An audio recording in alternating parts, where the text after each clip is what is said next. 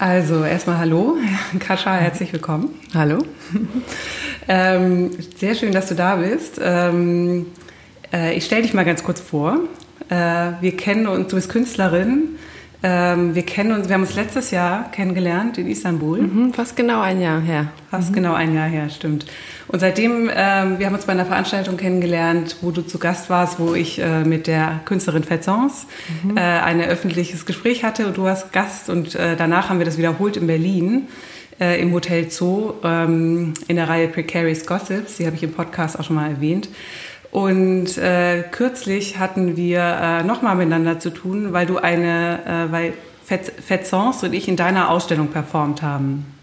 Ja, unsere Ausstellung eigentlich. Ich habe die Skulpturen gemacht und ihr habt eine Performance gemacht. Genau, also im äh, Projektraum Horse and Pony in Berlin war ähm, äh, eine Installation von dir zu sehen.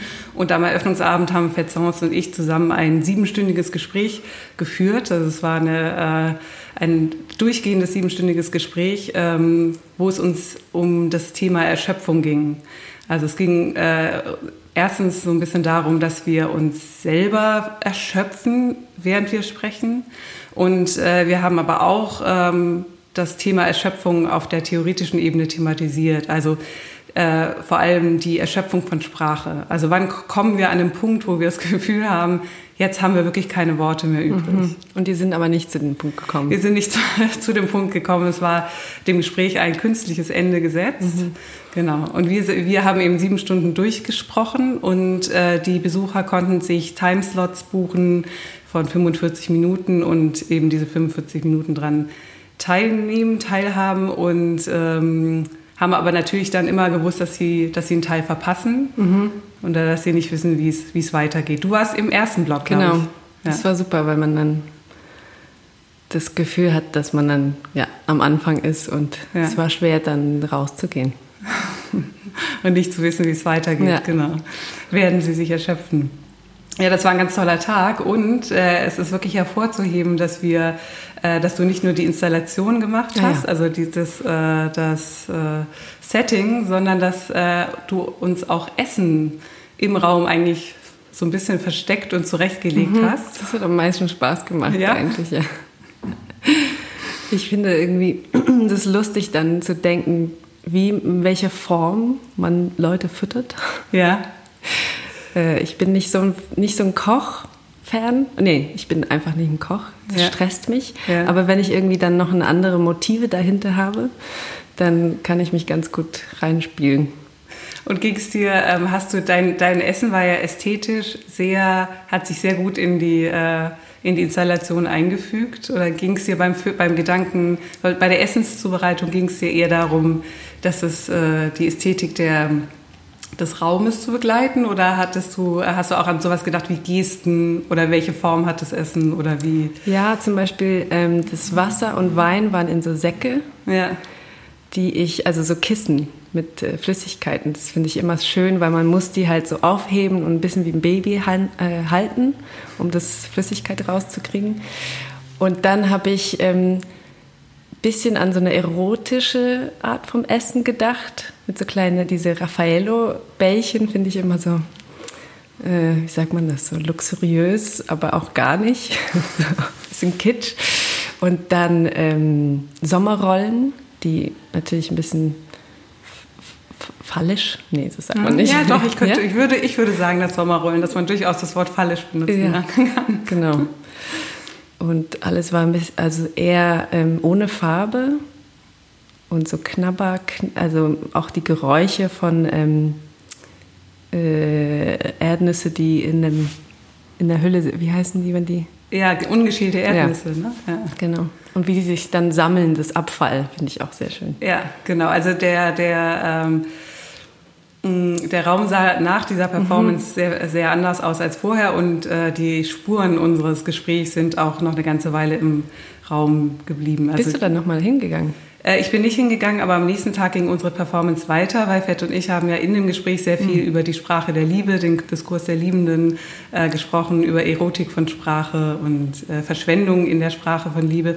Und am nächsten Tag äh, war, waren wir zwar nicht mehr persönlich in der Ausstellung anwesend, aber haben äh, ein Telefon hinterlassen und haben von äh, aus der Ferne ähm, Break-up-Texts, also äh, Schlussmachbriefe, Schlussmachnachrichten mhm. äh, äh an dieses Telefon gesendet und waren irgendwie anwesend, aber dann doch nicht. Also wir waren nicht mehr körperlich anwesend. Und ich habe privat diese Nachrichten auch bekommen. Das war auch so krass an dem Tag.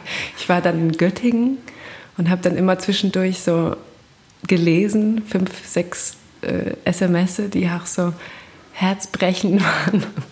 Also der, den ganzen Tag über ist mit dir Schluss gemacht worden. Ja, ne? ja, es war echt hart.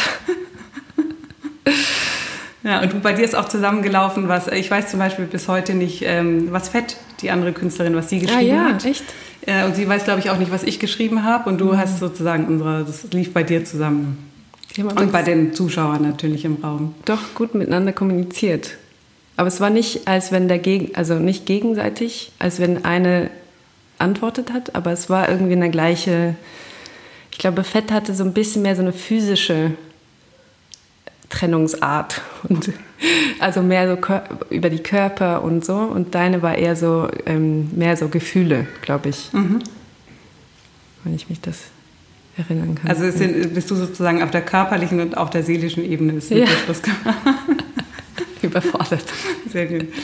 Genau, und im Nachhinein ähm, ist mir was aufgefallen, was mir komischerweise in dieser ganzen Zeit, wo wir die Ausstellung vorbereitet haben und äh, darüber ja auch viel gesprochen haben, auch über das Thema Erschöpfung gesprochen haben und die Endlichkeit von Worten oder ob einem Worte irgendwann ausgehen und so. Und im Nachhinein ist mir erst aufgefallen, dass es, eine, dass es noch eine weitere Ebene gibt, auf der unsere Arbeiten da äh, kommunizieren und zwar nicht mit dieser Installation, die du dort in dem Raum gezeigt hast, sondern mit einem größeren Projekt von dir, an dem du schon sehr lange arbeitest, mhm. das Word Count heißt. Ne? Genau. Also, ähm, äh, und da, darüber würde ich äh, gerne heute eigentlich mit dir sprechen. Gerne. Mhm, Weil es da auch um das Ende der Worte geht. Mhm. Oder um die Zählbarkeit von Worten, sagen wir vielleicht so. Also Limit. Genau. Ja. Das, äh, die Limitierung von Worten, genau. Kannst du kurz ähm, äh, zusammenfassen, um mhm. was es in diesem Projekt geht? Ähm, das kann man auch ziemlich einfach in zwei, drei Sätze erfassen. Ähm, die Idee ist, dass äh, in der näheren Zukunft Wissenschaftler finden heraus, dass ähm, es gibt eine direkte Verbindung zwischen die äh, dramatisch erstiegene Wasserspiegel mhm. und wie viele Worte wir am Tag sprechen. Und äh, alle Politiker sammeln sich und versuchen dann schnell eine Lösung zu finden und entscheiden, dass jeder Weltbürger darf bis zu 433 Worte am Tag sprechen. Und dann das ganze irgendwie das ganze Projekt geht um so eine Extrapolation, sagt man mhm. das, von diesem Konzept. Also in jeder Situation, wie würde diese eine neue Regel äh, durchgesetzt und und ähm, ihr Verhältnis verändern. Ah, genau, und dann, ähm, das würde dann Cage Law genannt, nach John Cages 433. Also diese, das ist irgendwie dann diese Erklärung dafür. Also das Gesetz, das die äh, Worte limitiert, heißt Cage Law. Mhm. Und äh, diese, kannst du kurz äh, vielleicht für die Zuhörer, die nicht wissen, um, um was es sich da handelt, bei diesen diese 4 Minuten 33 von John Cage? Äh, das ist so ein ähm, Arbeit, eine Arbeit von John Cage, wo er ähm, den Musiker gebeten hat, äh, auf die Bühne zu kommen und dann, ich weiß nicht, ob das so stipuliert ist, ob das mit Klavier gemacht sein muss, aber auf jeden Fall der Performer soll dann ähm, das Klavier oder was auch immer aufmachen und dann äh, sitzen für 4 Minuten 33 Sekunden. Und das Publikum hört dann eben alles, was nicht gespielt wird, alles, was halt in dem Raum passiert, jeder Husten, jeder Schnüffel. Äh, und es geht an, an genau nicht, äh, also was nicht performt ist, sozusagen. Genau, so eine Rahmung der, Stille eigentlich, wo mhm. man dann aber merkt, dass die Stille gar keine Stille ist. Mhm. Ne? Genau. Aber das Wichtige ist, dass der zeitliche Rahmen. Und ich finde es auch so schön, weil es eine von der bekanntesten Performances, die halt nichts ist. Und das finde ich irgendwie so äh, anreizend. Ja. Und natürlich kriegt aber dieses Cage Law in deiner fiktiven Welt, würde ich jetzt, würde es jetzt mal mhm. nennen, ne? oder die mhm. fiktive nähere Zukunft, ähm, kriegt, äh, kriegt dieses Cage Law natürlich nochmal so eine andere Konnotation. Ne? Also weil Cage natürlich mhm, irgendwie genau. Gefängnis heißt und mhm. es ist ja auch äh, ein sehr beschränkendes Gesetz. Mhm. Ähm, und äh, ich habe mich gefragt, ob aber vielleicht auch irgendwie die die Sprache selbst ja eigentlich so eine Art äh, Gefängnis ist, ob das da irgendwie auch mitschwingt oder so, dass man aus der Sprache ja eigentlich nicht rauskommt. Denn ich hatte, äh, es, es, gibt sechs Filme, die du dazu gemacht hast. Acht ja, jetzt. Acht jetzt. Mhm. Ah ja, ich habe äh, ich hab die mir natürlich angeguckt. Und äh, da geht's, ähm, habe ich den Eindruck, dass, dass es auch sehr oft darum geht, dass eben, äh, dass die Sprache irgendwie eine Beschränkung ist äh, und die natürlich dieses, dieses Gesetz sehr ein, einschränkend ist, aber das auch immer irgendwas ausbrechen will. Ne? Also, mhm. weil du gerade schon Schnüffeln und, äh, und die kleinen Geräusche im Publikum äh, und das Husten von John Cage, weil du darauf verwiesen hast. Es geht nicht nur um, äh, ich habe den Eindruck, in diesen Filmen geht es nicht nur um Worte oder Wörter, die mhm. gesprochen oder nicht gesprochen werden, sondern es kommen auch ganz andere Äußerungen. Husten, Lachen, Rübsen. genau, Flüche, ja. alles, was so rausrutscht. Genau. Ne? Und ich habe mich ganz am Anfang, ähm, natürlich kann man dann so sehr wissenschaftlich durchdenken, so ja, wie ist es dann ähm, mit äh, geschriebenen Worte und ähm, äh, SMS und so weiter. Und äh, mir war es aber wichtig, dass das an einem also reinen Konzept bleibt und nicht irgendwie so super technisch äh, durchgesetzt ist. Und dann äh, diese ganze ähm, nicht freiwilligere äh, Geräusche, die man macht als mhm. Mensch, zählen dazu, weil, weil das irgendwie alles was, alles, was rauskommt aus dem Mund, zählt. Und das war irgendwie so ein ganz reines Konzept. Also jedes, jedes, jedes Haha, mhm. jeder, jedes kleine Lachen ist als in dieser Welt ist eigentlich jede Äußerung, mhm. jedes Bruchstück ist eigentlich zählt als Wort. Mhm. Und damit, damit zählen ja Dinge, äh, also Äußerungen als Worte, ähm, die wir jetzt so im Alltag vielleicht gar nicht als Worte wahrnehmen mhm. würden. Ne? Genau. Ja. Mündliche Kommunikation. Würde man das, könnte man das so sagen? Ja. Genau, Kommunikation ist, glaube ich, ein, äh, ein wichtiges äh, Stichwort, weil ähm, jedes Fuck oder jedes oder mhm. jedes, äh, weiß ich nicht. Diese ganzen kleinen Geräusche sind ja auch alle Kommunikation. Genau. Normalerweise kürzen wir die so ein bisschen raus und denken nur, äh, nur Worte oder Wörter, die wir äußern, sind äh, Kommunikation. Und ich finde, äh, in diesem Projekt wird sehr schön, arbeitest du so ganz fein heraus, dass, dass da noch was ganz anderes mit kommuniziert. Mhm. Um das auch zu schätzen. Ähm, das gibt, äh, weil du jetzt gerade gesagt hast, dass alles, was rauskommt, ne? Mhm.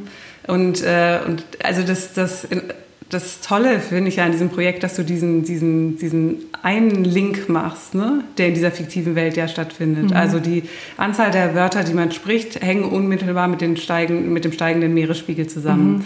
Und äh, damit äh, normalerweise äußern wir ja Worte und denken, sie sind dann irgendwie weg. Ne? Mhm. Und, äh, aber wir alle wissen ja aus unserer eigenen äh, alltäglichen Erfahrung, dass es dass eigentlich, dass man eigentlich äh, Worte nicht zurücknehmen kann. Ne? Mhm. Was gesagt ist, ist gesagt. Also haben wir auch Begriffe oder mhm. Sätze in unserer Alltagssprache. Ne? Und haben das, Konsequenzen. Genau. Also äh, Worte haben Effekte in der Welt. Was mhm. draußen ist, ist draußen und zurücknehmen kann man es nicht. Mhm. Ähm, Roland Barth ähm, schreibt in seinem kurzen Aufsatz Das Rauschen der Sprache darüber, äh, dass, also genau über diesen Effekt und sagt, bizarrerweise ist es eben so, dass man, wenn man was zurücknehmen will in der Sprache, dass man mehr hinzufügen mhm, muss. Genau. Und äh, sozusagen alles, was ich sozusagen im, im Geschriebenen ist das klar, ne? Und vor allem ähm, in den digitalen Medien noch viel mehr. Also alles, was ich durchstreiche, kann ich, also auf dem Papier muss ich es durchstreichen, aber im, äh, in der E-Mail kann ich es einfach löschen und dann ist es wieder weg. Und äh, in der gesprochenen Sprache geht es aber nicht. Äh, wenn ich was in, äh, annullieren will oder kürzen oder streichen, dann muss ich eigentlich sagen, strike that oder mhm. streich das oder ich annulliere das oder ich nehme es zurück mhm. und habe dadurch absurderweise noch mehr Wörter äh, hin, hinzugefügt. Das heißt, das Wegnehmen im Sprechen ist eigentlich ein Hinzufügen. Mhm. Und das nennt er das Gestammel. Mhm. Weil er meint, äh, wenn äh, in dem Moment kommt was ins Stocken, eigentlich der, der Motor der Sprache, den wir ja oft äh, überhaupt nicht wahrnehmen, dass da was läuft, das kommt ins Stocken und dann fängt man ja auch an zu stammeln und sagt, äh, äh das meinte ich aber gar nicht so, das will ich eigentlich, ja. eigentlich zurücknehmen. Genau. Und, ähm, und dadurch, dass du das in deinem Projekt an, ähm, ja, an eigentlich einen physischen Stoff in der Welt ähm, äh, linkst oder damit verbindest, der uns bedroht, und der uns in seiner Fülle, diese, das Wasser bedroht uns in ihrer Fülle, also mhm. die, die Meeresspiegel steigen, da wird es so schön sichtbar. Ne? Mhm. Das eigentlich als äh, hast du da eine ganz tolle Metapher für gefunden, dass, dass wir eigentlich die ganze Zeit die Welt mit Worten fluten. Ne? Mhm. Genau. Und ähm, ich soll auch dazu sagen, es gibt so vier Charaktere, die halt äh, sind dafür, dass man nicht nur ähm, ja eben nicht nur Extrapolation hat, sondern auch narrativ. Und eine von den Charakter ist ein Professor von äh, spanischer Literatur. Das ist so ein älterer Mann. Und er ähm, findet das total blöd, diese Regel, und glaubt einfach nicht dran. Und sagt, dass ähm, wenn wir nicht mehr sprechen, frei sprechen dürfen, dann ist es eh der Ende der Welt und wir sollen einfach weitersprechen, bis wir unter Wasser sind. Und da finde ich, seine Charakter ist so eine perfekte ähm, Avatar um, um diese äh, unantwortliche Frage zu stellen, ob das besser ist, äh, frei zu reden, also Freedom of Speech oder die Umwelt zu retten. Ist irgendwie so, beide sind irgendwie genauso wichtig. Und er wird dann irgendwie der Märtyrer für seine, für seine Glauben, weil er dann gefangen ist am Ende, weil er zu viel geredet hat. Der ist festgenommen und wird in dann so eine Kugel gestellt wo umso mehr er redet, umso mehr das äh, Wasser steigt in seinen Kugel. Und dann, ist er, äh, dann fängt er an zu singen. Und dabei äh, wird er auch, stirbt er auch. Er trinkt. Er trinkt, ja. Also er verschwendet die Sprache und dabei verschwendet er eigentlich sich selbst. Mhm. Ne? Das geht, äh, ja. Und ähm, in, in diesem Film sieht man im Hintergrund, also man sieht ihn in seinem Hörsaal sprechen zu seinen äh, desinteressierten Studierenden sprechen. Was soll er auch über Literatur sprechen, ne? wenn er in 433 Worten. Genau, es ist halt irgendwie sinnlos für ihn und dann ist auch alles sinnlos gleich. Ja. Und er geht dann immer spazieren zu dem ähm, See da kann er irgendwie so frei reden, wie er will und da wird er auch gefangen. Und das alles ist so ein bisschen, seine Charakter ist basiert auf äh, Cervantes' Don Quixote. Und da finde ich das so interessant, dieser Vergleich mit, ähm, ist er verrückt oder ist das Gesellschaft verrückt? Und das Gesellschaft fängt sich an auch zu, ähm, zu verändern für Don Quixote irgendwann. Der ist dann irgendwie der verrückte Ritter, aber dann merken Leute so, ah, der ist so verrückt, wir können mit ihm spielen. Und dann fängen die auch an, eine Welt um ihn rum zu bauen. Und dann weiß er auch, der ist irgendwie am Anfang auch ein bisschen bewusst, dass er verrückt ist. Und dann wird er immer konfrontiert mit der Welt, die sich, die ihm spiegelt und weiß er nicht mehr, was wahr ist und was nicht. Und das finde ich auch interessant, wenn, wenn der Gesellschaft oder der Politiker sagen, okay, jetzt gibt es dieser Limit, ist auch absurd. Was du gerade beschreibst, die Welt und sein Wahn, das sind zwei unterschiedliche Bereiche anfangs. Mhm. Und am Ende gleichen die sich aber an. Ne? Mhm. Also die, die verschmelzen eigentlich miteinander. Und äh, die Welt wird ein bisschen wahnsinniger und er wird vielleicht in diesem Wahn ein bisschen normaler. Genau, und, und zum Schluss ist er dann ganz seriös und äh, normal, in Anführungsstrichen. Das ist, der, dass er irgendwie, der wird dann so ernst äh, und nicht mehr irgendwie so äh, sagt man das auf Deutsch? Folly. Verschroben. Verschroben. Oder so ein bisschen off, meinst du? Ja. ja. Das lasst er dann. Der ist dann irgendwie sehr ernst und seriös am Ende. Ja, also das Spielerische ist dann eigentlich alles von ihm äh, abgefallen, würdest du mhm. sagen? Oder? Genau, in der letzten Minute oder die letzten paar Seiten, wo er stirbt. Ja. Und das, genau, und meine Professorcharakter ist auch irgendwie, äh, der spiegelt diese diese Spiel mit ähm, eine Ideologie gegen eine andere.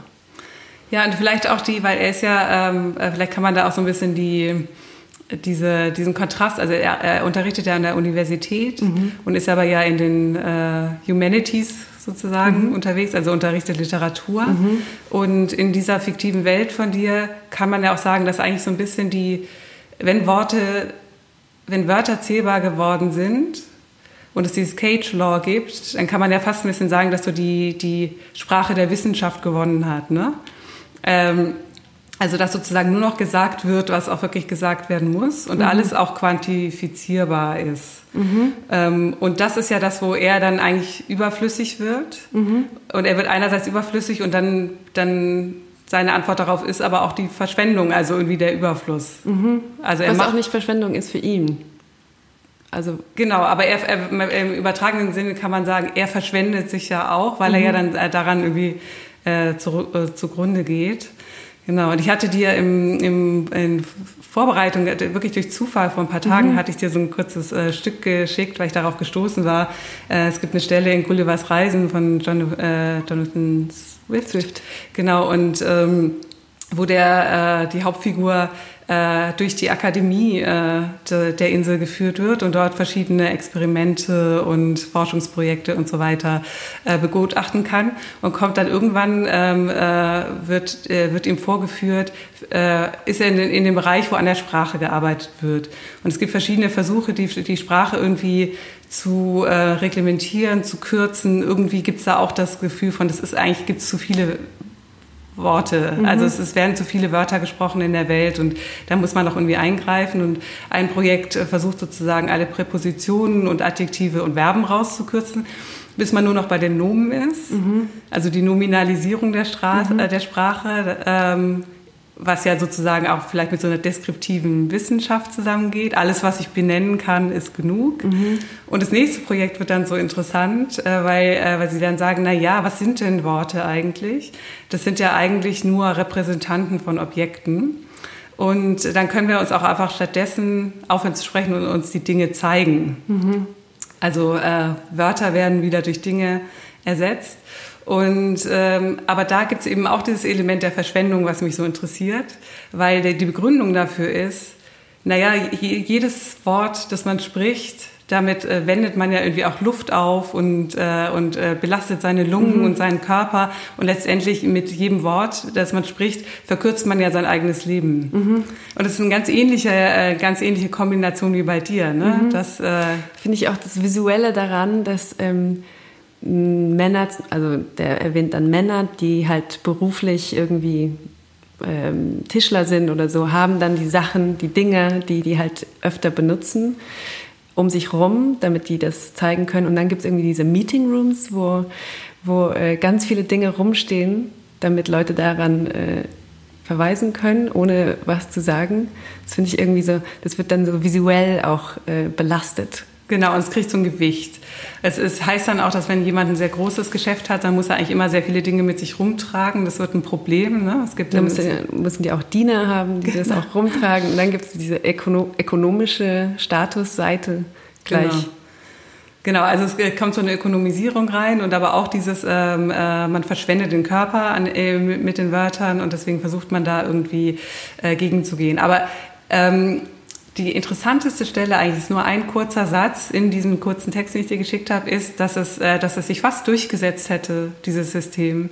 Äh, und dann aber ähm, die Frauen, die Vulgären und die, äh, die Analphabeten eigentlich oder die Ungebildeten dagegen revoltiert haben mhm. und äh, eingefordert haben, weiter mit ihren Zungen sprechen zu dürfen. Und irgendwie kommen da ja dann, äh, also Jonathan Swift zeigt da ja eigentlich ganz schön, was nämlich Sprache noch ist, ne? dass sie vulgär ist oder erotisch sein kann, mhm. äh, dass sie ähm, äh, dass dass sozusagen der Ungebildete sich, dass, dass es immer was in der Sprache gibt, was nicht wissenschaftlich ist, was man nicht versteht. Das ist vielleicht dann so das, das äh, Ungebildete und ähm, und dass, dass, dass irgendwie Dinge in der Sprache gesagt werden, die äh, mit Dingen nicht gezeigt werden können. Mhm. Und deswegen sprechen diese, äh, also bestehen diese, diese Gruppen darauf, mit dem Körper sprechen zu dürfen mhm. weiter. Und eigentlich äh, war der Versuch ja vielleicht, den Körper aus dem Sprechen rauszukürzen, mhm. kann man sagen. Da ist es vielleicht auch unbewusst, aber bewusst irgendwie gezeigt, dass Frauen irgendwie eher ähm, eine Ver Verbindung weiß jetzt nicht, ob ich das richtig sage, aber so, so eine Emotion, also dass Emotionen auch irgendwie geschätzt sind. Und das war irgendwie so raus, äh, äh, rausgelassen aus diesem ganzen Konzept. Es war halt äh, ausgedacht, ohne zu denken, dass man auch mit Emotionen auch reden muss. Genau, und das meinte ich, glaube ich, mit der Sprache der Wissenschaft. Ne? Mhm. Also man kann das natürlich als Wissenschaftskritik äh, ähm, von Jonathan Swift jetzt als ironische äh, Kritik an der Sprache der Wissenschaft lesen. Mhm. So, ah ja, die, äh, wenn man alles in so einer deskriptiven Wissenschaftssprache alles rauskürzt, was irgendwie überflüssig ist, mhm. nämlich das Emotionale, das äh, Vulgäre, das Ungebildete, dann was bleibt denn dann eigentlich übrig und mhm. äh, was, hat, äh, was hat man dann äh, daraus gekürzt. Und, das, das, äh, und dann gibt's eben die Revolte. Und die Revolte spielt bei dir ja auch diese Rolle. Also irgendwie musste ich bei, in diesem Moment so an deinen äh, Professor denken, mhm. bei der mitgestürmt wäre, ne? Mhm. Wahrscheinlich. Äh, hätte mitrevoltiert. Auf jeden Fall. Der, ja, der, der steht für den äh, Re Rebellion. Rebellion? Ja, Rebell, ja. Rebell, ja. ja. Genau. Und dann gibt's andere Charaktere, die viel mehr mitmachen es gibt so ein Ehepaar, eine äh, Mann und Frau, in die der also Mann. Also in deinem Projekt? Ja, in meinem Projekt. Der Mann war eine äh, Radioredakteur, hat aber so, sofort seinen Job verloren, weil er einfach ähm, die könnten, also der Radiosendung könnte es nicht mehr leisten, dass alle so viel quatschen. Und dann ist er, äh, findet sich äh, emaskuliert äh, und frustriert zu Hause und muss sich an die Kinder kümmern. Und seine Frau ist aber eine Rechtsanwältin, die plötzlich sehr wichtig und äh, viel arbeiten muss, weil es gibt so viele neue Kriminellen, die halt nicht äh, an den neuen Gesetz ranhalten können. Und sie muss ihre ganze Worte bei der Arbeit benutzen. Und wenn sie nach Hause kommt, ist sie dann, hat sie nur fünf oder so.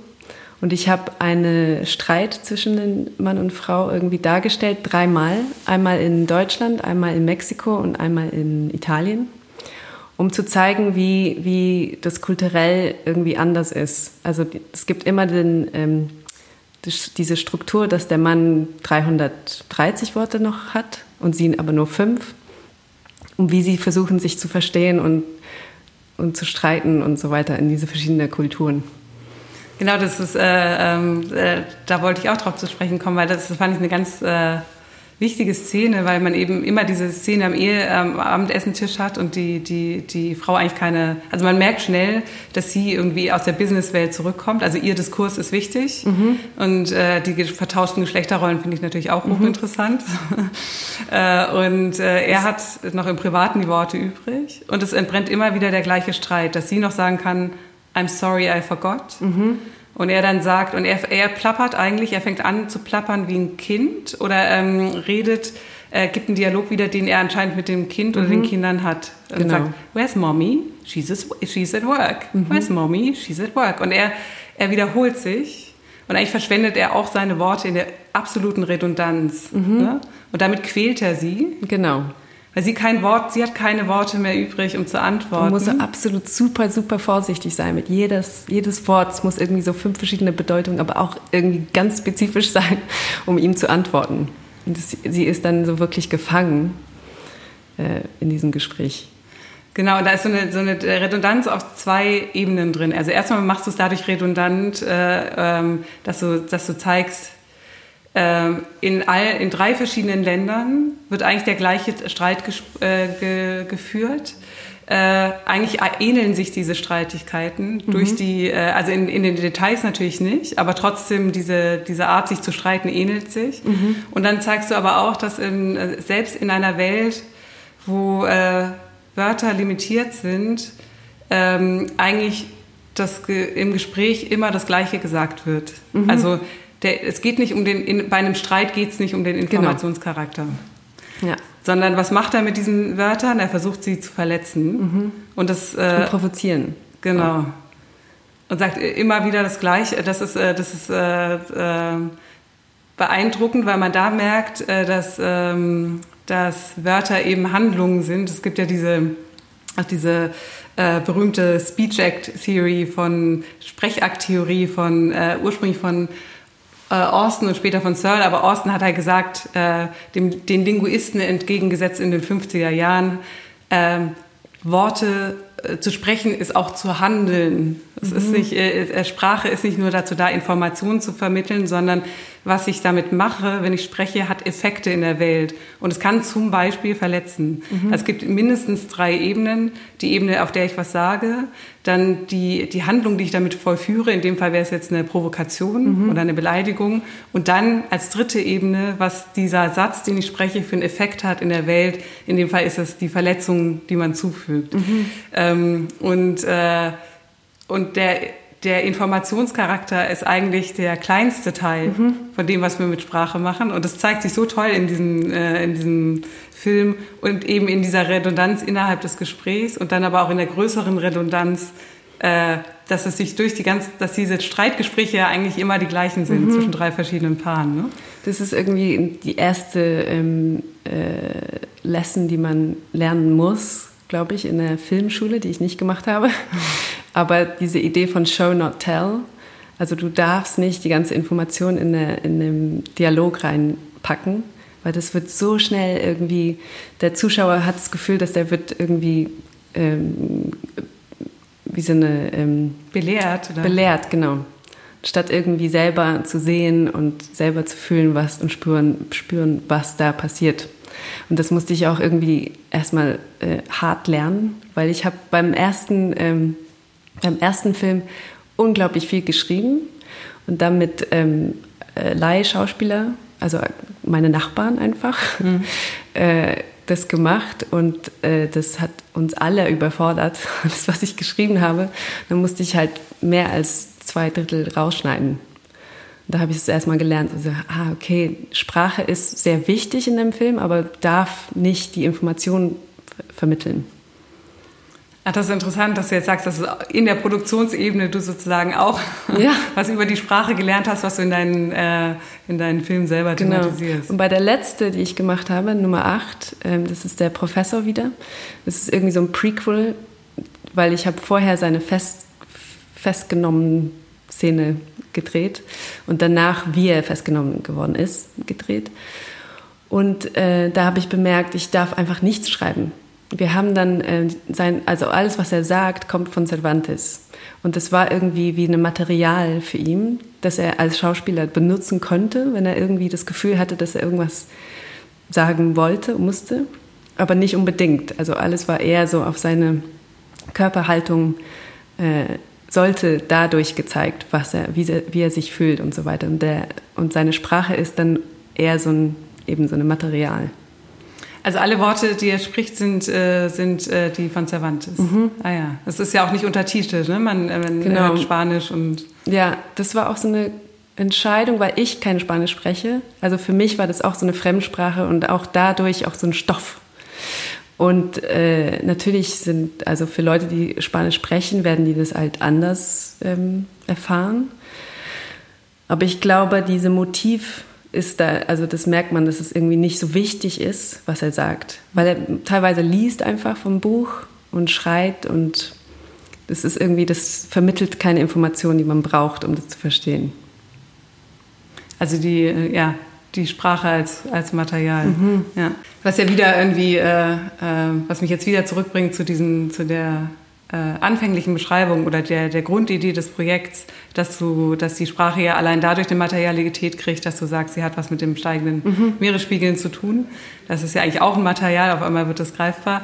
Und ich musste dann äh, irgendwie daran denken, dass äh, also dein Projekt heißt Word Count, aber für mich ist es, äh, hat das irgendwie auch, oder wir haben ja schon gesagt, das hat irgendwas mit der Limitierung von Sprache zu tun.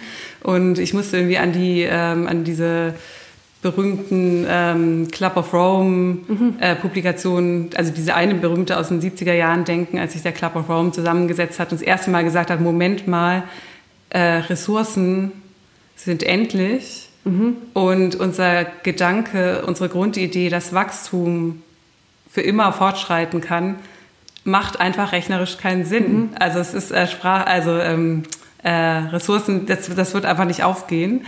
Und dann ja dieses, äh, diesen Report rausgebracht haben, Limit to Growth, also mhm. das, äh, das Ende des Wachstums. Mhm.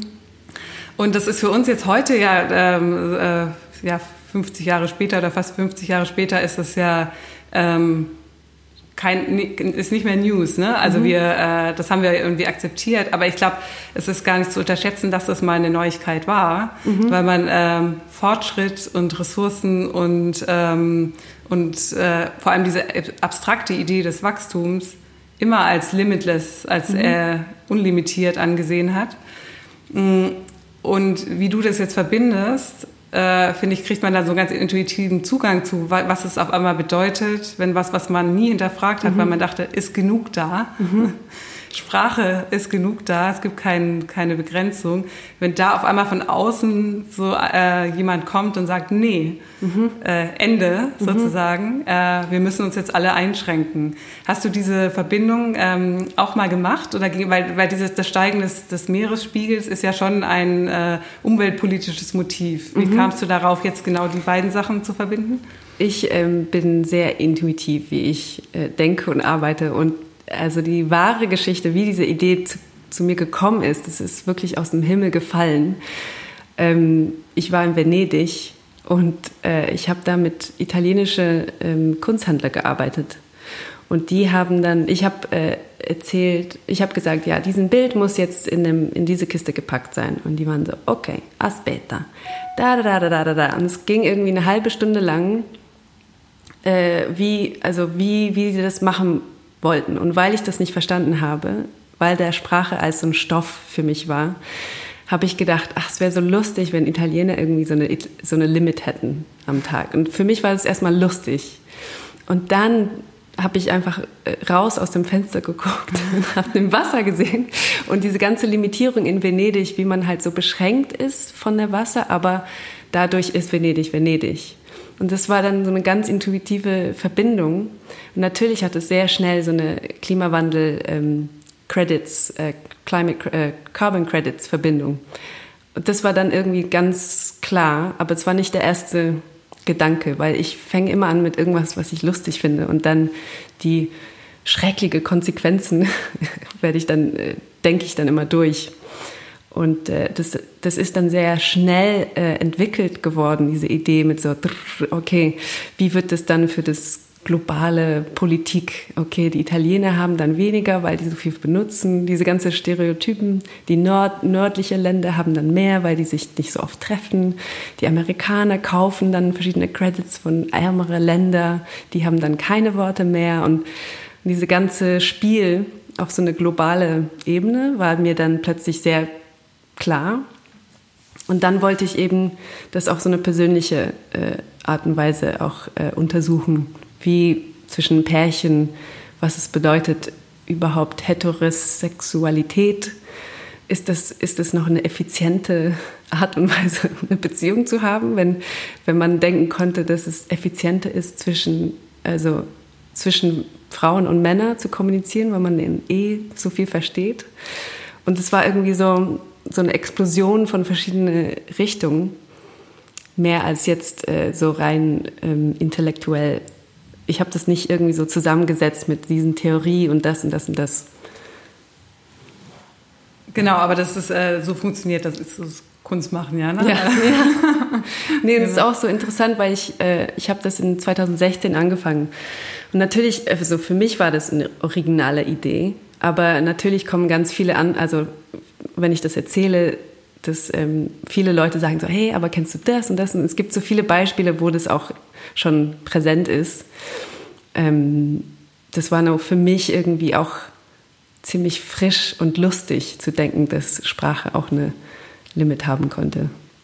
Jetzt hast du gesagt, dass du, äh, dass du immer anfängst mit irgendwas, was du lustig findest. Und es gibt ja jetzt auch eine, einen Charakter, äh, mhm. äh, eine Protagonistin in deiner fiktiven Welt, die ja auch eine Comedian ist. Ne? Mhm. Eine, eine, also ein, ja. Genau. Und die ist eigentlich die wichtigste Charakter, weil alle versuchen irgendwie entweder zu adaptieren oder, oder nicht. Äh, diese, diese Ehepaar und der Professor. Und sie aber, die Komikerin, ist die einzige, die erstmal äh, schaltet, weil die halt nicht mehr ähm, ihre, Wörter, äh, ihre Witze erzählen kann. Und dann langsam merkt sie, dass ähm, das Publikum auch eine Ressource ist. Also sie kann ihre eigenen 433 Worte vermehren, wenn sie auch das Publikum benutzt als Ressource. Und die fängt an, Worte zu geben an verschiedene Leute im Publikum und dann zeigt sie einfach mit ihrem Finger und daraus baut sie diese, diese Witze, die auch aus dem Publikum herauskommen. Und es ist irgendwie ein Weg zu zeigen, dass man dann auch gemeinsam irgendwie äh, gleichzeitig adaptieren kann, ohne, zu, ohne alles, das ganze Sinn zu verlieren. Und Humor, finde ich, also Witze, das effizienteste Art und Weise zu kommunizieren, weil du musst halt... Äh, dein Witz muss eine Wahrheit haben, um zu funktionieren und muss auch verbinden mit das, was schon drin ist in dem Publikum, in den Köpfen von dem Publikum. Und da ist die halt wie so eine Schieß, äh, like a, what's it called? Sniper. Ja, Scharfschützen. ja, mit ihrem Publikum. Das habe ich nicht ganz durchgesetzt in dem Film, den ich gemacht habe, weil die ist auch ein ziemlich komplexer Charakter für mich auch mit, den, mit dieser Genderrollen, dass die als Frau nicht ganz ähm, nicht so zelebriert ist als Komikerin, weil es gibt diese ganze Prejudices mit Frauen und dass Frauen nicht lustig sein können und so weiter, ähm, die ich nicht alles irgendwie durchsetzen konnte in den kleinen Filmen, die ich gemacht habe. Aber die ist irgendwie sehr wichtig und ich will auch weiter ihre Geschichte entwickeln wenn du jetzt mit diesen äh, Vorurteilen äh, des Publikums arbeitest, du hast ja natürlich auch ein Publikum, ne? Mit hm. deinen Filmen. Hm. Und wenn du jetzt, also wenn du damit äh, sozusagen ansetzt, äh, oder was du ja auch gemacht hast in diesem einen Film, über den wir vorhin gesprochen haben, mit den Ehepaaren, äh, wo dann die Frau nach Hause kommt ähm, und der äh, und das erstmal äh, so auf den ersten Blick äh, vertauschte Geschlechterrollen sind, mhm. weil die Frau nach Hause kommt und eigentlich den ganzen Tag geredet hat und ihre Worte verbraucht hat. Aber da ist auch ein Fall, like a trap. Mhm. Weil viele, also mit viele Männer, die ich rede, die sagen so, ach ja, die Frauen werden das aber schwierig finden. Ne? Und es ist immer diese, ja, und dann, wenn die das erstmal sehen, dann sagen, dann denken sie, ah ja, die Frau hat weniger Worte, weil die halt so viel ge gequatscht hat. Und dann wird es halt so nochmal gedreht, finde ich. Es ist irgendwie so eine Falle für solche Beurte äh, Vorurteilungen. Genau, das, das, die Frauen mit dem Geplapper, das hört man bei Jonathan Swift ja auch raus. Mhm. raus ne? Also warum wehren die Frauen sich? Ne? Mhm. Äh, könnte ja auch Wissenschaftlerfrauen geben, aber nee, die Frauen, sich, äh, Frauen wehren sich natürlich, weil, ähm, weil sie so viel plappern den ganzen Tag mhm. oder Gerüchteküche oder all was, diese ganzen Klischees, die mit der weiblichen Sprache äh, verbunden sind. Mhm. Ja. Und dann dachte ich, wenn es eh in der Zukunft ist, dann kann ich das schon gleich klar machen, dass die Frau wichtiger ist und eine wichtigere Rolle in der Gesellschaft zu spielen als Verteidiger von diesen Kriminellen im Vergleich mit seiner bisschen eher so nicht altmodische ähm, Job, aber die nicht mehr passt in diese neue Welt.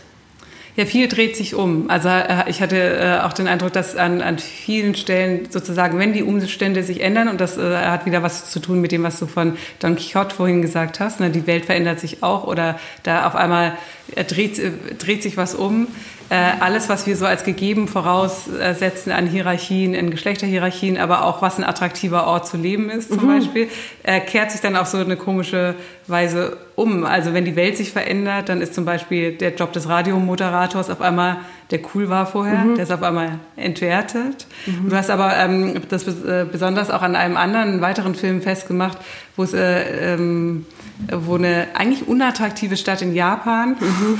aus merkwürdigen Gründen besonders attraktiv wird. Genau, weil es halt in der Mitte von Japan ist und nicht an der Küste, wo Tokio ist zum Beispiel. Und dadurch wird es, also wenn der Meeresspiegel steigt, ist Tokio vorbei. Und dann plötzlich ist ein Ort, so ein Unort in der Mitte total der ähm, begehrte, nee, wie sagt man das? Mhm, doch, ja. Ja, begehrte Ort weil es sicher ist. Also Sicherheit wird dann eine ganz größ äh, viel größere Bedeutung, was auch stimmt schon in Japan. Genau, und du hast so einen Werbefilm gedreht, wo sie eigentlich mit den Sachen äh, werben, die jetzt normalerweise immer rausgelassen werden würden. Zum Beispiel, es ist schwer zu erreichen. Ja, genau. Die Geburtenrate ist sehr niedrig. Ja. Das heißt, hier werden weniger Leu äh, Worte gesprochen und so weiter. Also genau, und, und auch so ein bisschen repre äh, repressed, mhm. sagt man das? Das, ähm, also japanische Gesellschaft ist auch sehr zurückhaltend Und das wird dann auch so ähm, begehrt in dem Ort, dass die halt auch sehr zurückhaltend sind und ruhig und, ähm, und lernen auch äh, Gebärdesprache auch ziemlich schnell und können dadurch irgendwie auch anders kommunizieren. Ja. Aber das ist sowieso interessant in diesen, äh, in, in, in, dieser ganzen, in diesen ganzen Filmen, ist, dass ähm, es gäbe ja andere Mittel zu kommunizieren. Ne? Man mhm. könnte ja äh, was aufschreiben oder man könnte eine Zeichensprache, sich auf eine Zeichensprache einigen oder so. Äh, und trotzdem ähm, will ja niemand ganz auf Sprache verzichten. Also nicht die Dinge rum, äh, rumschleppen mhm. wie bei Jonathan Swift. Ähm, und da wieder kommt da eigentlich äh, dieses Motiv hervor, dass es eben nicht nur um Kommunikation geht, weil, äh, ähm, weil die wenigen Wörter, die man hat, weil die eben ja anderes ausdrücken oder so. Also das ist äh, dieser, dieser kulturelle Wandel, dass man sagt, man einigt sich einfach auf ein anderes Medium, der findet ja nicht statt. Mhm. Es ist auch wichtig zu sagen, dass es der erste Jahr ist, diese neue Gesetz, weil ich wollte irgendwie gucken, wie, wie der Menschheit sich äh, adaptiert und nicht irgendwie gleich mit so einer technischen Lösung äh, vorkommen. Weil das wird auch klar, Leute werden dann irgendwie was ausdenken. Aber es war dieser Moment, wo das halt eben so neu ist, dass man sich so schnell äh, adaptieren muss, wo viele das nicht schaffen.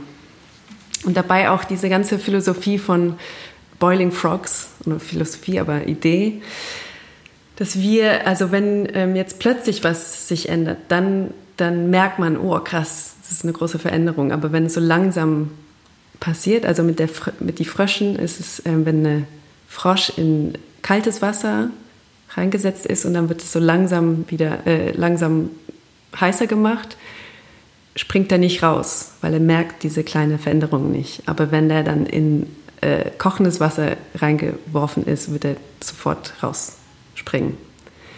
Und ähm, das haben wir auch mit der Klimawandel. Das passiert für uns, für unsere Verhältnisse zu langsam, dass wir das so wirklich merken. Deswegen adaptieren wir uns die ganze Zeit und merken gar nicht, dass es so schlimm ist. Und wenn da irgendwie plötzlich ein neues Gesetz reinkommen würde, würde man das viel ernster nehmen und auch äh, anders adaptieren können. Ja, was du gerade beschreibst, weil du äh, meinst, dieser lang, also wenn eigentlich Sachverhalte zu groß sind, dass wir sie äh, als einzelnen Gegenstand eigentlich fassen können, was du ja gerade beschrieben mhm. hast, ne, mit dem Klimawandel. Äh, Timothy Morton nennt es Hyperobjects. Also, äh, und damit meint er, jetzt nicht sozusagen, wenn wir über, über, Objekte oder Dinge reden, dann denken wir immer, dass wir die auf einen Blick erfassen können. Mhm. Aber sowas unglaublich Komplexes wie das, der Klimawandel übersteigt uns alles. Das heißt, wir können das, es ist größer als unser Denken. Mhm. Das heißt, wir können über Wetter nachdenken, aber wirklich den Klimawandel als Ganzes erfassen, das, das, das funktioniert einfach nicht. Und da sieht man dann schon auch äh, die, ähm, mir fällt es gerade deswegen ein, weil wir ja bei Jonathan äh, Swift die Objekte hatten, die man rumtragen kann. Aber was ist natürlich mit den Dingen, die zu groß sind? Also mit diesen äh, Komposita eigentlich äh, aus Dingen oder komplexen Verhal äh, Sachverhalten in der Welt, die, äh, die wir mit einem einzigen Wort betiteln. Mhm. Klimawandel. Und wir denken alle, wir wissen, was es mhm. ist. Mhm. Genau. Natürlich wissen wir überhaupt nicht, was es ist. Ne? Aber ja. wir haben halt ein Wort dafür. Ähm, Doch so ein bisschen Machtspiel. Also Menschen denken, weil die das benennen können, haben die das verstanden. Aber das ist ja und das merkt man jetzt auch bei den Slogans natürlich so in den Klimaprotesten, ne? Stopp den Klimawandel und mhm. dann aber äh, in der Umsetzung oder in alle sagen ja, ich will ja, aber mhm. äh, man kann den Klimawandel äh, nicht einfach so, also äh, so einfach ist es eben nicht. Ne? Mhm. Ich, ähm, ich interessiere mich sehr für so äh, das juristische Blick und deswegen ist es auch ein Gesetz. Also das, das war auch, weil ich äh, viel, viele äh, Prozesse auch beobachtet habe in England auch in, auch, und auch in Deutschland. Und ich recherchiere gerade sehr viel über ähm, Fälle, wo Aktivisten, Rechtsanwälte haben versucht, äh, Flüsse und ähm, Seen als legalen Legal Personality zu geben. Und das Rechts, sind ganz Rechtspersonen, ne? Rechtspersonen, ja. Und das ist ein super gut und bekanntes Buch, Do Trees Have Standing von Christopher Stone. Und ähm, der geht durch alle, alle verschiedenen Möglichkeiten und, und Herangehensweise, wie man das irgendwie, wie man große ähm, Firmen beklagen kann für, die, für den Schmutz, die die halt machen. Und dann gibt es immer diese Frage, kann man den Klimawandel verteidigen als, als Ding, als, als den ganzen Klimawandel. Ja, und er ah. sagt dann, nein, bitte nicht und bitte, bitte. Weil das ist einfach zu groß und es wird dann gleich verlieren. Weil wir, wir, wir müssen damit ganz spezifische kleine Beispiele ähm, anfangen. Mit diesem See, in diesem Ort, wo das hier passiert ist. Weil sonst bricht unsere System und Gehirn und alles ist irgendwie zu groß. Und es ist auch gefährlich, zu, so groß zu denken. Ja, ich habe da auch mal, ähm, äh, ich hatte ja mal einen Podcast zugehört, wo Astra Taylor hat da, glaube ich, auch was drüber geschrieben. Mhm. Und äh, sie meinte, dass, dass die Leute beim ersten Hören, wenn man hört, äh, das soll jetzt der äh, Personenstatus äh, in welchen Flüssen oder Landschaften oder Seen äh, übergeben werden, damit man die, die eben schützen kann, dass äh, alle erstmal so total irritiert reagieren, mhm. vergessend, dass, ähm, dass so im deutschen Rechtssystem zumindest eine Firma auch genau. so einen genau. Status hat. Ne? Genau. Und auch ähm, eigentlich vor, vor Gericht, wie eine Person äh, verantwortlich ist oder äh, schützenswert mhm. ist. Und das scheint, das nehmen wir ja als gegeben hin. Mhm. Ne? Genau, und das ist so lustig. Ich, ich mache so ein Projekt mit der Künstler Philipp Modersohn zusammen. Und das heißt Convicting Concrete. Und wir wollen auch so als großes Konzept Beton verklagen. Und die Idee ist, dass ähm, äh, also das kommt von der Botany of Desire, das Konzept, dass zum Beispiel Tulpen, Marihuana, Kartoffeln und Äpfeln, die, haben, die geben uns alle was. Also Äpfeln sind süß, deswegen Menschen äh, haben die überall in der ganzen Welt gepflanzt. Äh, Kartoffeln genauso. Und Tulpen, weil die schön sind, sind die auch. Wir machen dann ganz viel Land frei, damit Tulpen wachsen können. Und dadurch äh, benutzen sie uns auch irgendwie. Es gibt auch so eine Macht von der Pflanze. Und wir haben dieses Konzept genommen und gesagt so, hey, aber Beton, wir, wir denken immer, dass es, dass es eine, also dass es Zivilisation für uns ist. Aber was ist, wenn Beton eigentlich uns benutzt, um den ganzen Welt zu versiegeln? Das ist dann das größte imperialistische äh, Attacke von einem Material. Lass uns den verklagen. Und das ist irgendwie so, jetzt versuchen wir durch ganz viele verschiedene Wege also wir wollen das auch groß lassen und halten, weil wenn wir dann in spezifische äh, äh, Fälle gehen, dann ist der, ist der juristische System noch nicht ähm, entwickelt genug, um das irgendwie zu behandeln. Aber wenn wir das irgendwie auf so eine lustige, auch natürlich sind Menschen auch schuld, das ist uns klar, aber wir wollen diese ähm, schlechte Rolle spielen, als wenn Menschen so blind sind und wir sagen, hey, Beton ist schuld, wir müssen den verklagen. Das ist auch so eine menschliche Reaktion, so litigate und nicht. Wer, wer ist der Schuldige? Ja. Aber es ist auch interessanter, äh, äh, natürlich dieser Perspektivenwechsel, das aus der Perspektive des Stoffs zu sehen. Ne? Mhm. Also was man jetzt ja äh, mit dem Virus auch mal sehen, mhm. Äh, jetzt ja auch so sehen kann, ne? aus, äh, aus Sicht des Coronavirus läuft das alles super. Ja. Ähm, oder, äh, aber ich musste auch gerade dran denken, es gibt dieses äh, schöne Zitat von Douglas Adams, wo er über, der war ja ein überzeugter Atheist mhm. äh, und hat sich immer viel lustig gemacht über äh, Menschen, die glauben und äh, Glauben irgendwie damit verglichen mit einer Pfütze, mhm. die sagt, aber natürlich wurde die Welt für mich gemacht. Mhm. Das sehe ich doch daran, dass alles um mich rum so, mir so perfekt passt. Ne? Also die Pfütze, was der, die der Effekt ist des Regens in einer Welt, denkt, dass die Welt um sie herum gebaut wurde. Mhm. Und das wird wieder zur Begründung dafür, dass es... Ähm, dass die, dass die Welt für sie erschaffen wurde. Mhm. Und ist da auch so ein schöner Perspektivwechsel äh, mhm. drin. Und gerade mit dem Beton, äh, der ja dann der, der Boden wäre, sozusagen, genau. muss ich gerade dran denken. Ja. Und der, das Ziel ist eigentlich, dass wir irgendwie diesen Shift machen um Materialien auch irgendwie diese Legal Personality äh, zu geben, damit wir auch merken, dass wir halt nicht die Wichtigste sind. Es gibt auch ein ganz anderes System, auch von Kommunikation, wie Materialien miteinander kommunizieren. Also wir wissen schon alle mittlerweile, dass Bäume kommunizieren sich miteinander chemisch durch den Wurzeln mit, mhm. mit der Hilfe von Bakterien und so weiter. Und ein, ein Schritt weiter ist, ja, Stein kann auch kommunizieren, nur auf eine ganz andere, sehr langsame Art und Weise. Und wir sind einfach nicht fähig, das zu verstehen. Aber wir müssen uns dafür irgendwie adaptieren, damit wir das auch als Sprache verstehen können. Und dann, die sollen auch doch Rechte haben. Also Beton soll auch äh, ihre Pflichten und Pflichten, Rechte. Genau, genau. So ist es. Und es wird auch eine Serie von, also arbeitet ihr an einem Film oder äh, gibt es die Form noch nicht? Es gibt ähm, die Idee, dass wir so simulierte Prozesse anfangen, weil es gibt diese ähm, Schablone, also äh, studierende Rechtsanwälte machen das auch sehr oft, also so eine ähm, Testfall. Und man kann anscheinend irgendwie Anwälte mieten und äh, Ritt, äh, Ritter, wollte ich sagen, Richter mieten, um, um eine Idee durchzudenken was ich auch super schön finde. Das ist auch irgendwie so eine Thea äh, Theater. Und das ist so ein Weg. Das zweite Weg ist dann wirklich durch das ähm, Gesetz, die jetzt schon steht in Deutschland, irgendwie so ein, so ein Versuch. Das wird dann gleich rausgeschmissen sein, aber irgendwie, dass wir diese Beweis haben, dass, dass wir versucht haben, das durchzusetzen als echter Fall. Und dann wollen wir auch einen Film oder kleinere Filme machen, wo wir über dieses Konzept reden und ähm, auch, auch das Material darstellen, wie so eine animierte Block vom Beton, der auch irgendwie Gefühle hat und äh, Antworten hat auf Fragen und so weiter. Also auch so eine sehr künstlerische Seite wollen wir das auch machen und dann doch wirklich eine wahre Verbindung mit der Gesetz äh, durchspielen. Weil, weil das ja wieder so ein humoristischer Ansatz ist. Mhm. Ne? Jetzt, ich wollte, glaube ich, nochmal äh, gern zurück auf das, was du vorhin gesagt hast ähm, dass du meintest, eigentlich sind Witze mhm. das effizienteste, also eine unglaublich effiziente Weise, was auszudrücken, weil man mit irgendwas spielt, was schon da ist, nämlich mhm. die Erwartung in den Köpfen, gewisser mhm. kultureller Kontext wahrscheinlich.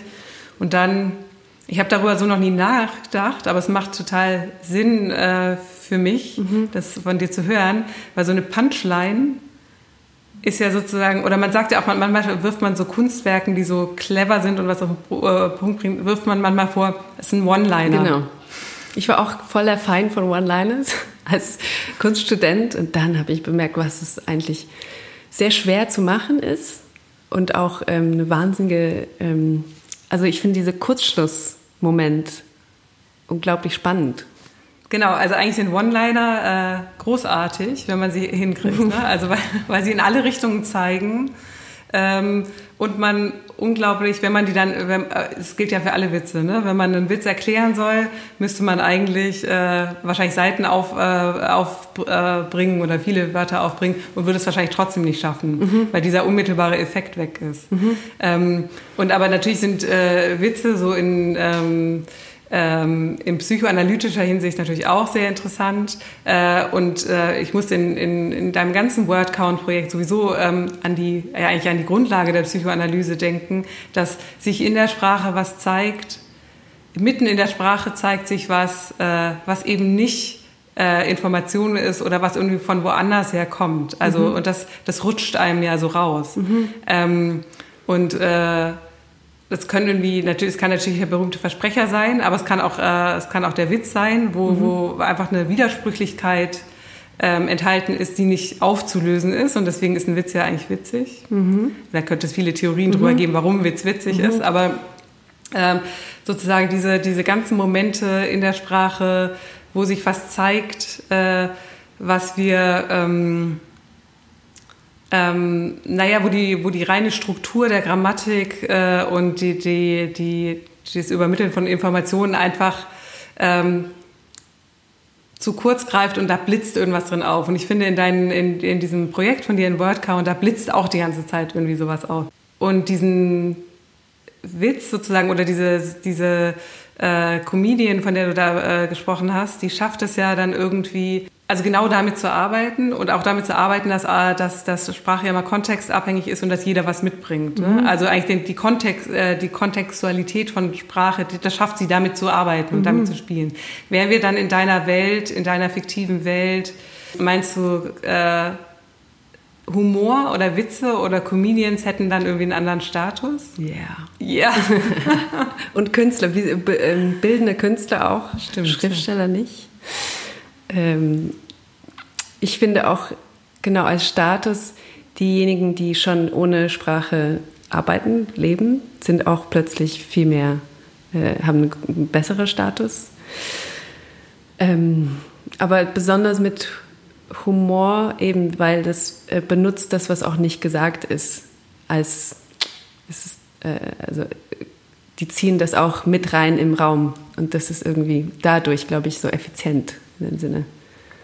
Ja, eine Umkehr, also Effizienz ähm, kriegt eine ganz andere, äh, andere Dinge, da haben wir wieder diese Wände, andere Dinge werden effizient, äh, die jetzt eigentlich eher so als Beiwerk oder Überfluss oder mhm. Unterhaltung, auch, ähm, äh, aber Unterhaltung eher so ein bisschen als abwertendes Wort mhm. gesehen werden. Ne? Also man merkt jetzt auch, was gerade geschlossen ist, sind äh, alle die Unterhaltungsindustrie, mhm. äh, die Museen, die äh, es ist ja so ein bisschen als hübsches Beiwerk ähm, mhm. wird es ja betrachtet und das kriegt dann sozusagen einen anderen Wert in deiner Welt. Ja, weil ich glaube, in der, also in der Realität, Unterhaltung hat, de, hat die Rolle, uns un, unsere Welt zu erklären.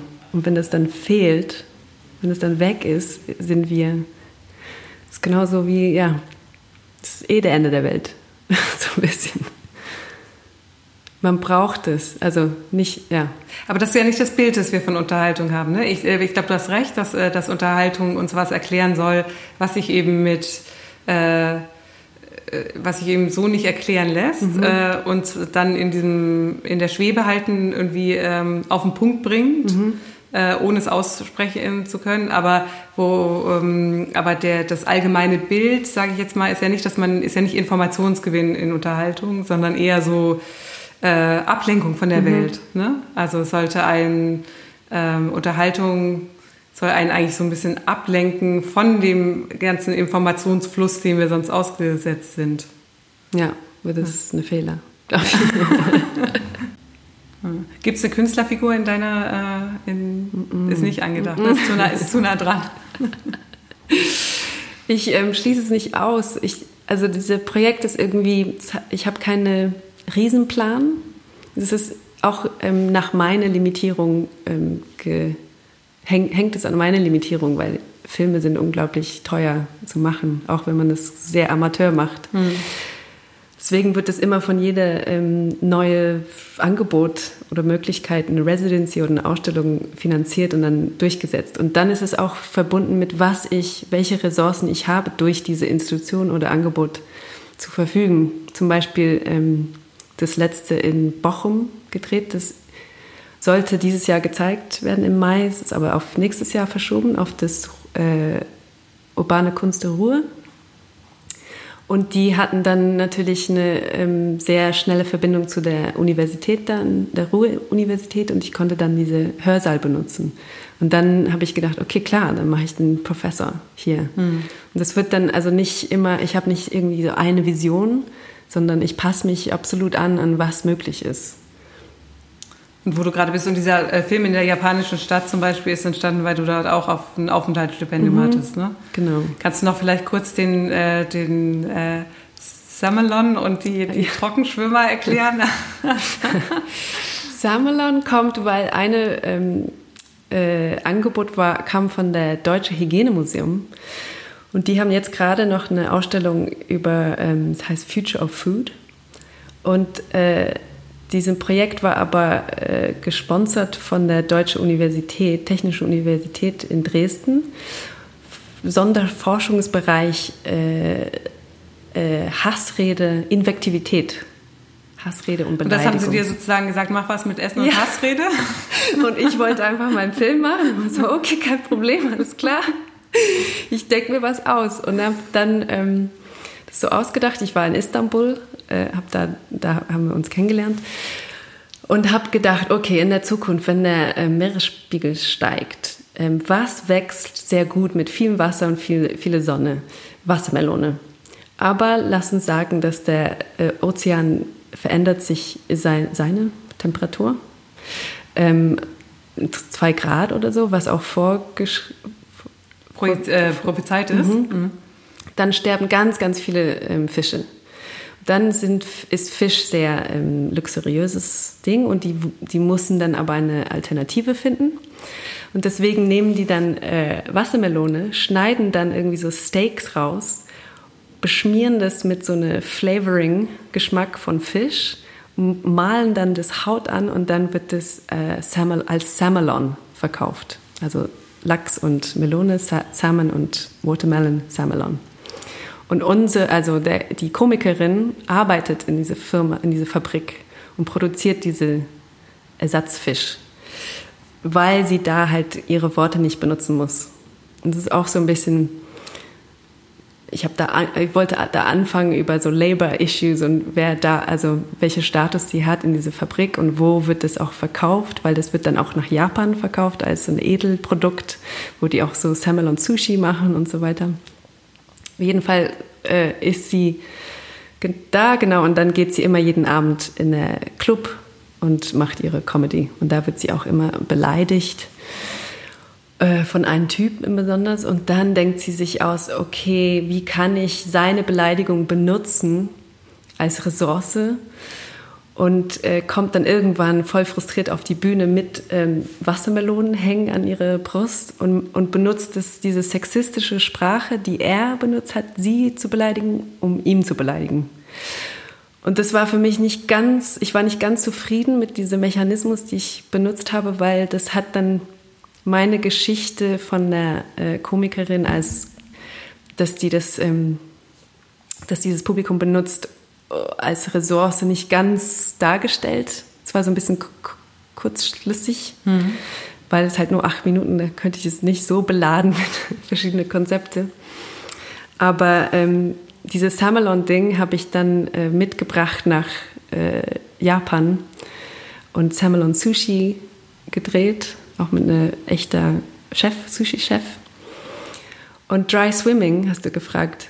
Da, da das Konzept ist, dass ähm, Maebashi, dieser Ort, wo, wo, es, äh, wo, so, wo es so sicher ist in der Zukunft und diese Werbevideo gemacht ist, ähm, das ist so trocken da und Trockenheit ist dann so irgendwie ähm, selten zu finden, dass die haben äh, Wettbewerbe von Dry Swimming um umso mehr zu zeigen, dass die halt äh, ohne Wasser schwimmen können. Und Schwimmen ist nicht mehr Sport, sondern eine Überlebungsaktion äh, überall in der Welt. Aber da in meinem Bashi ist es noch ein Sport. Ist es noch ein Sport. Und da sind irgendwie fünf äh, sehr, sehr nette äh, Freiwillige, haben dann sich über das Tatami, über die Tatami-Matten sich ähm, gezogen für mich, die auch so eher eine lustige, lustige Szene ist. Genau, die ganz ohne Worte auch auskommen. Ne? Mhm. Ja, ja. ja, weil Maebashi ist dann an der, ähm, die sind sehr fortgeschritten in, dem, in diesem Welt, wie, wie wir auch diese Stereotype haben von Japan, die auch immer alles irgendwie so technisch und äh, modern ist. Und die sind aber sehr modern, aber äh, einfach weil sie sehr, sehr wenig Worte benutzen. Und die haben es geschafft, sich zu adaptieren tolle äh, Umdeutung, also wie, oder alles, alles wie nochmal neu gewürfelt, ne? Mhm. Also so in, äh, in dieser Welt sozusagen. Ein Gedanke, den ich noch hatte, ist, dass, ähm, ähm, weil wir angefangen haben mit der Erschöpfung, ähm, und dem Erschöpfen von Worten oder dem Ausschöpfen von, also Erschöpfung im Sinne von, ähm, es hat sich erschöpft, mhm. etwas ist, äh, ist nicht mehr vorhanden. Mhm. Ähm, es gibt ja die, die im Deutschen diese Doppelbedeutung oder im ja. Englischen auch ja, Exhaust. Exhausted ne? Resources. Genau, mhm. genau. Ähm, und es gibt so, ähm, äh, von Deleuze gibt es einen Aufsatz über Beckett, über mhm. Becketts Theaterstücke ähm, äh, wo er von Erschöpfung spricht. Ich glaube, der heißt im Deutschen sogar die Erschöpften.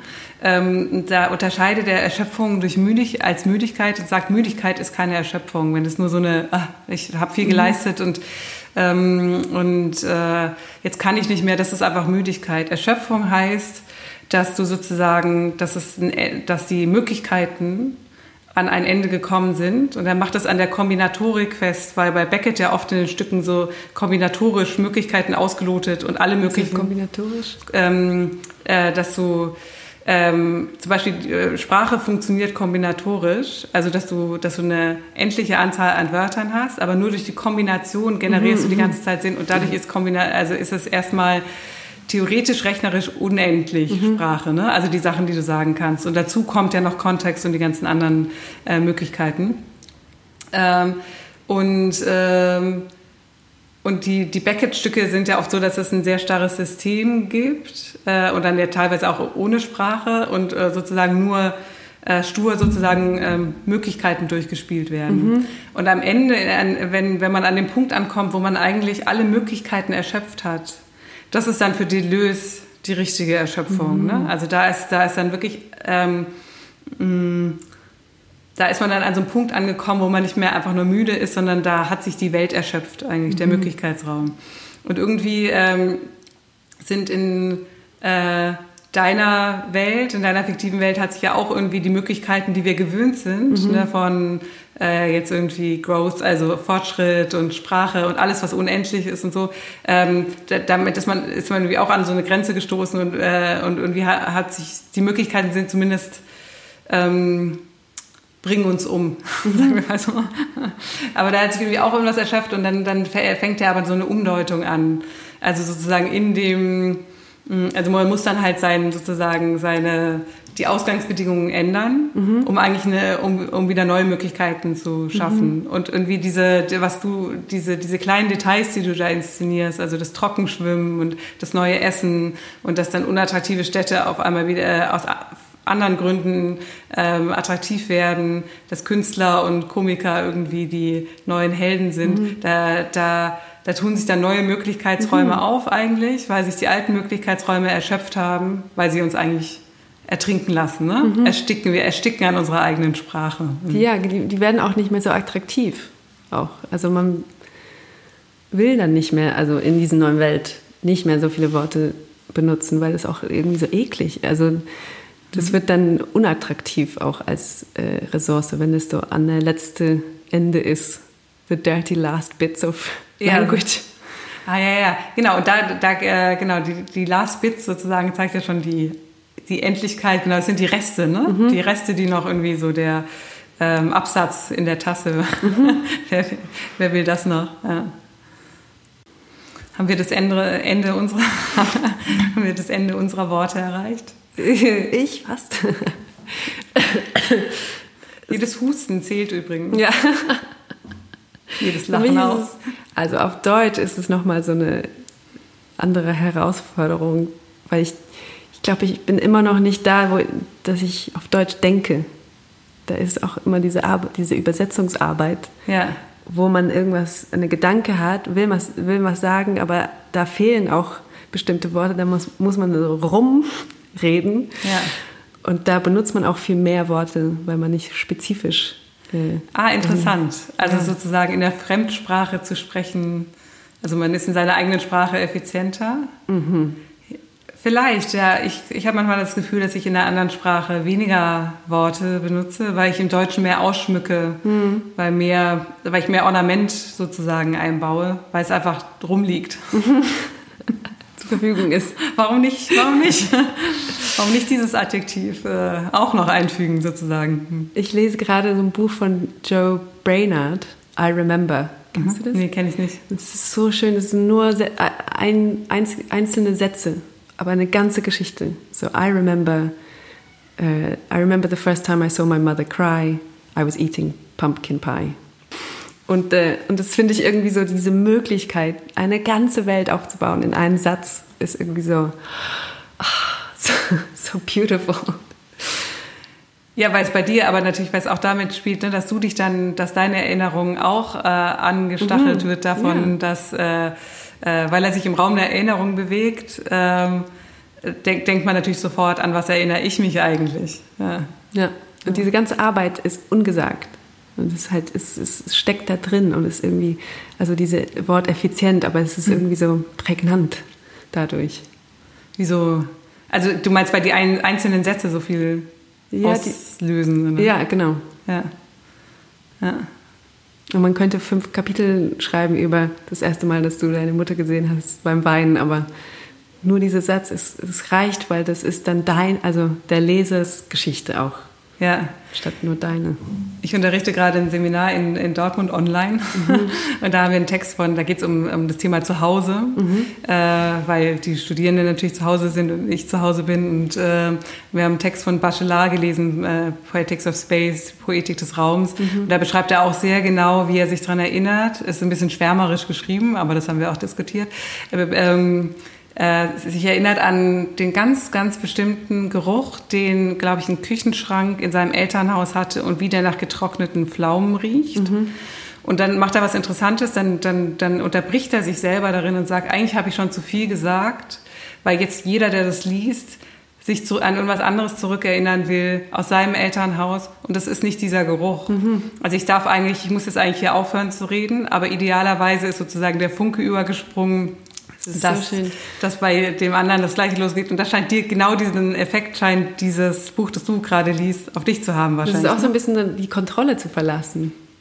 Aber das ist auch diese ähm, äh, Bakhtin sagt, the word is only half yours oder sowas. Deine deine Worte sind nur halbe dein, halb deine.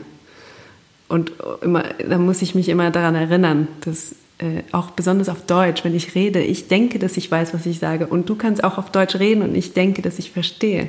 Aber da ist auch ganz viel, die in der Mitte irgendwie verloren oder anders verstanden ist.